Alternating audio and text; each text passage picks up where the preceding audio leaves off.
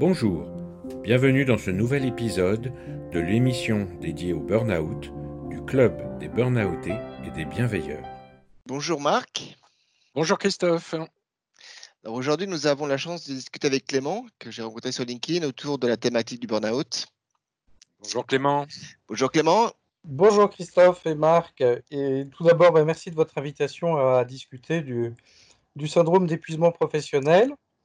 Et puis bravo pour votre démarche de podcast euh, autour du sujet du burn-out. Je pense que le meilleur moyen euh, de prévenir ce dernier, c'est d'en parler d'abord et de permettre à des personnes d'en témoigner, de raconter leur histoire personnelle. Et je pense que ce faisant, elles permettent de vulgariser le mot et de rendre le sujet moins tabou. Voilà. Et puis de montrer qu'on peut en sortir grandi et plus résilient. Donc je trouve votre initiative super, pleine de sens.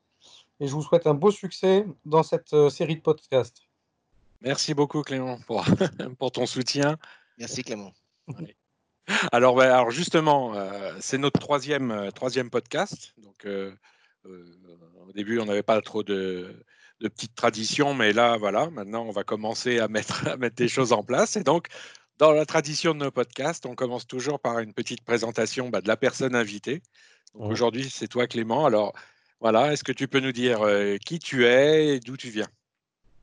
Oui, euh, bien sûr, je peux. Alors, généralement, bah, quand on demande aux, personnes euh, d'où elles viennent, elles ont souvent une réponse en, indiquant leur région de naissance ou le lieu où elles ont grandi, ou leur famille au sens large a, grandi ou est implantée. Pour ma part, j'ai toujours eu davantage de difficultés à y répondre parce que je suis né en Inde il y a 42 ans. Et puis j'ai un bout de petite enfance à Paris, puis un départ au Japon entre 6 et 11 ans, entre 84 et 89, et puis un retour à Paris où j'ai grandi adolescent puis jeune adulte. Voilà, mais cette enfance au Japon, elle est importante pour moi, j'en reparlerai tout à l'heure. Euh, parce qu'elle fait du lien avec mon activité actuelle. Euh, sinon, bah, de mon côté, après un bac et un questionnement sur mes choix d'études, bah, j'ai assez vite euh, choisi de me spécialiser dans la fonction RH. Et j'ai un parcours assez classique au départ avec un DESS RH à Nanterre et puis un parcours d'adjoint RH, de responsable RH, puis de, puis de DRH. Euh, après, mon choix s'est euh, toujours porté vers l'industrie, avec l'importance pour moi de voir les hommes et les femmes euh, dans l'entreprise à l'œuvre pour fabriquer un produit. Donc les environnements techniques avec des process de fabrication un peu spécifiques et, tordus m'attiraient toujours davantage. Donc voilà, ça m'a fait passer par expériences dans la fonderie d'aluminium, dans la conception et la fabrication de machines spéciales, dans l'industrie papetière, l'industrie textile, l'agroalimentaire un parcours assez riche euh, en, RH euh, et au contact euh, d'industries très, très, très variées. Ok, alors je vois qu'on a deux. Je pensais qu'on avait un point commun, mais on en a deux. moi aussi, je suis issu de Nanterre. Ah. Ah bah ouais, il en faut. très, très content en plus.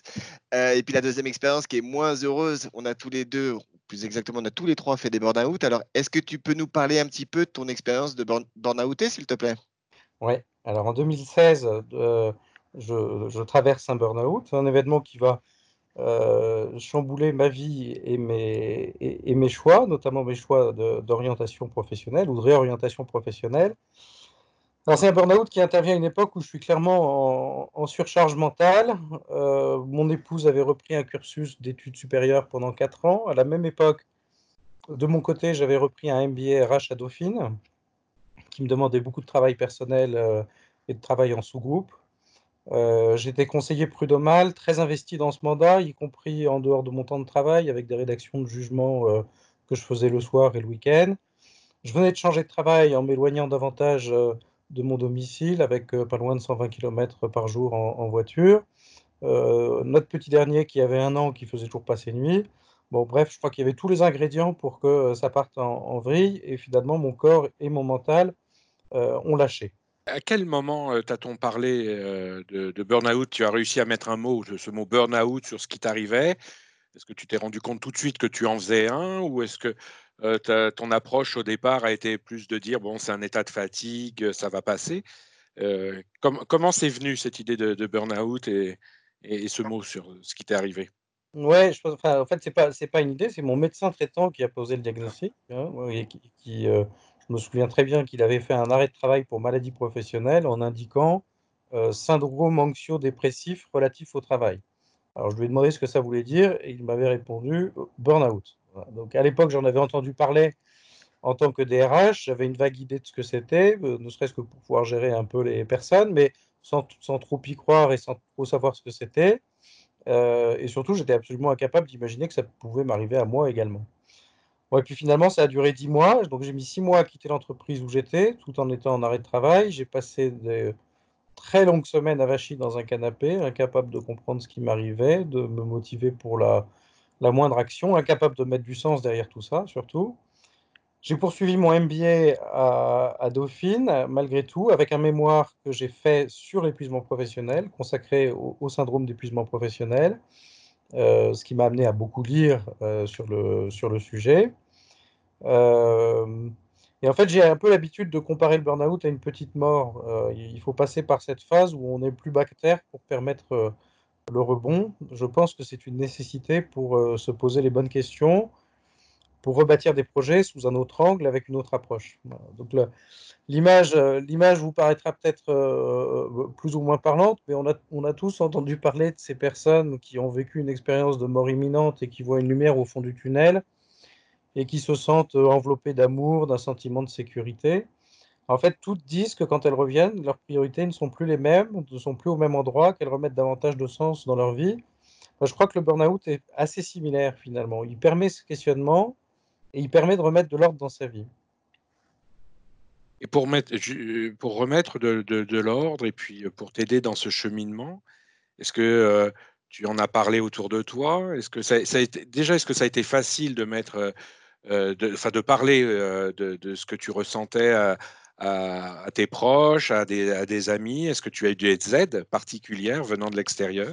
Ce que j'ai mis en place d'abord, et je pense que c'est absolument nécessaire pour, pour tous, c'est du temps et du repos. Je pense enfin, le temps et le repos sont la clé, d'abord pour permettre un travail sur soi, et, ensuite de euh, passer par ce, cette, cette, euh, cette, période de temps et de repos pour... Euh, effectivement pouvoir parler, pour pouvoir s'enrichir, pour pouvoir euh, réfléchir.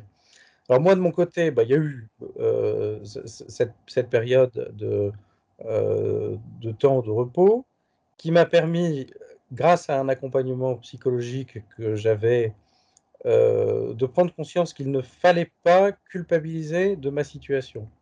Et je pense que ça, c'était vraiment le plus dur parce que j'étais dans une optique de culpabilisation, à me dire mais qu'est-ce que je fais là? Qu'est-ce que je fais dans ce canapé?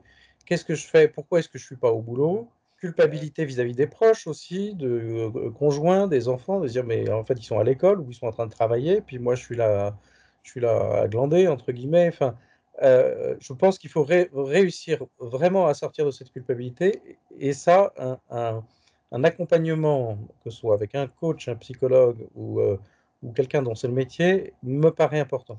Après, ce qui m'a un peu sauvé aussi, c'est d'être bien entouré. Je pense que mon épouse a été compréhensive, euh, euh, a compris ce que je traversais.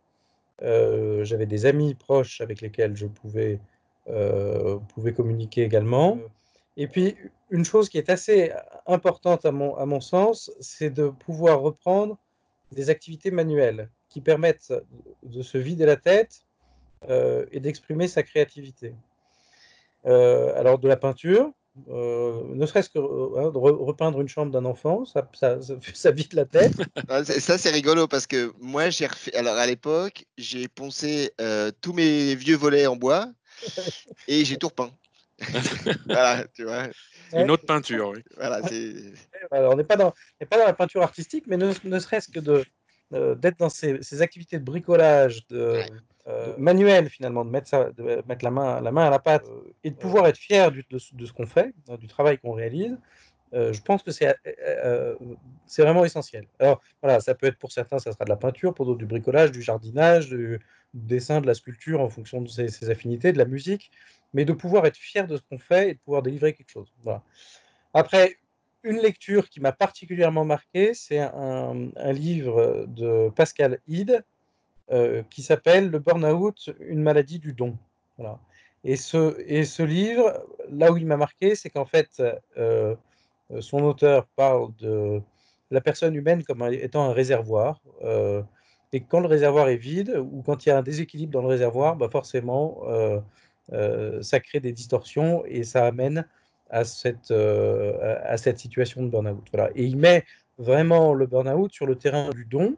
Et je pense effectivement que les personnes qui sont confrontées euh, au burn-out sont des personnes qui, qui ont un, euh, plutôt une nature altruiste, euh, avec envie de bien faire, avec envie de, de délivrer, d'atteindre des résultats, de, de, se montrer utile, et que c'est ça qui, c'est ce terreau-là qui est favorable en fait à la personne pour tomber dans, dans un burn-out. Ouais, moi, je suis complètement d'accord. Ouais. Aujourd'hui, on est en 2020. T'en es où? Dans ta vie, dans ton post-burnout? Alors dans mon post burnout, moi en, en, 2019, j'ai créé un cabinet, euh, un, cabinet de conseil, euh, de conseil, de coaching, de formation, euh, qui est axé sur la prévention du, la prévention du burn-out. Alors je vous ai parlé tout à l'heure du Japon et vous dire que le Japon avait une importance pour moi dans ma vie. Donc mon cabinet s'appelle Kintsugi RH. Et Kintsugi, c'est une technique de réparation des céramiques et des porcelaines au Japon, technique ancestrale, qui consiste à réparer euh, des céramiques avec une laque, euh, une laque dorée. Donc en fait, on ne cherche pas à, masquer les, euh, zones de brisure ou les zones de cassure, de fêlure, mais à venir les renforcer, les embellir et finalement les, sublimer.